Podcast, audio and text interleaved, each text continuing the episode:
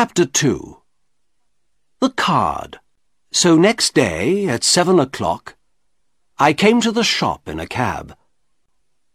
There were not very many people in the road, because it was early in the morning. In November, it is dark at seven o'clock in the morning, and I could not see the shop very well. I waited five minutes. A postman walked past. Then the door of the shop opened, and the creature, Merrick, came out. I could not see his face or his body. He had an enormous black hat on his head, like a big box. A grey cloth came down from the hat in front of his face.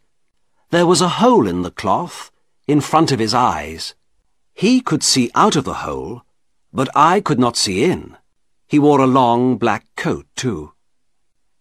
The coat began at his neck and ended at his feet, so I could not see his arms, his body, or his legs.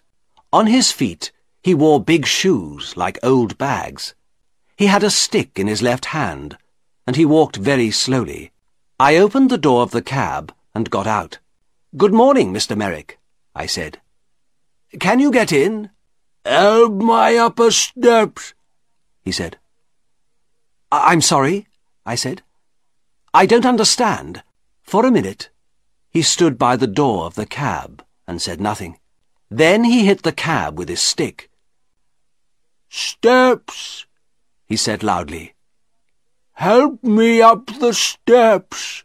Then I understood. There were three steps up into the cab, and he could not get up them.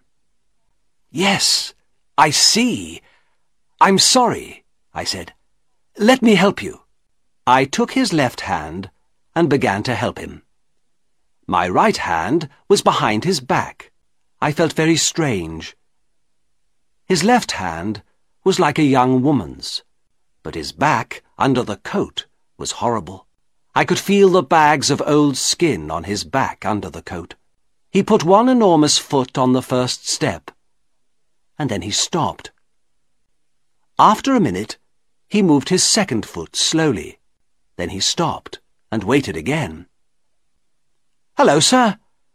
Uh, can I help you? I looked behind me. It was the postman.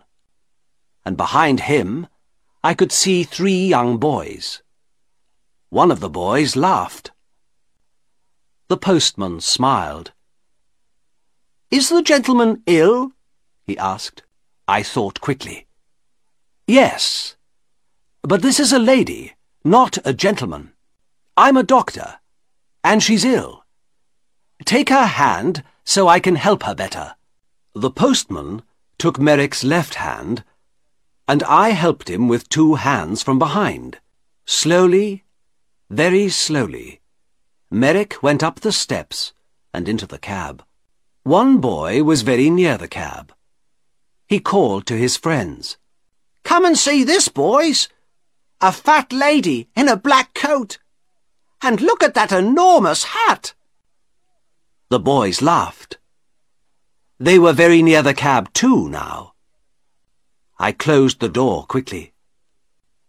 Thank you, I said to the postman. That's all right, sir, he said. She's a strange lady, sir, isn't she? She's ill, that's all, I said quickly. We're going to the hospital. Goodbye, and thank you. The cab drove down the road to the hospital. I looked at Merrick. That was difficult, wasn't it? I said. At first he said nothing, but then he spoke. His voice was very strange, but I listened to him carefully, and I could understand him. The steps were very difficult, he said. But most things are difficult for me. Yes, I said. Nothing is easy for you, is it? No, he said. He was very quiet for a minute. Then he said, Who are you, sir? Who am I? Oh, I'm sorry. My name is Dr. Treves. Here, This is my card. I gave him a card with my name on. Then I thought, that was no good. This man can't read.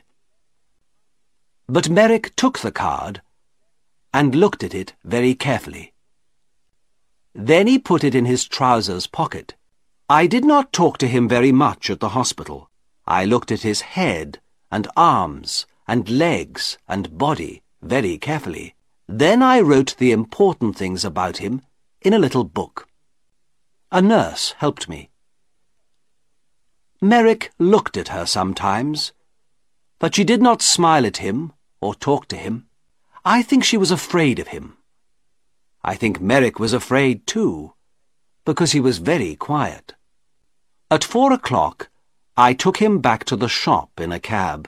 The next day, I looked in the shop window again, but the picture was not there.